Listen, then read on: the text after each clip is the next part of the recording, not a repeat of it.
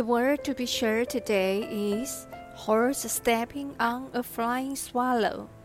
Horse raise head up and neigh.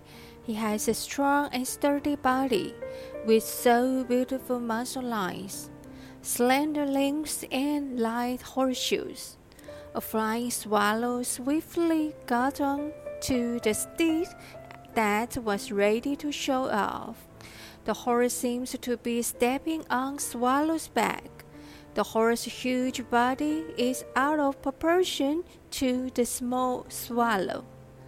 At first glance, it makes people have thrilling beauty.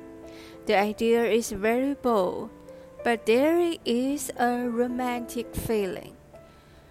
The word 305 sterling is showing the majestic expression of galloping horse.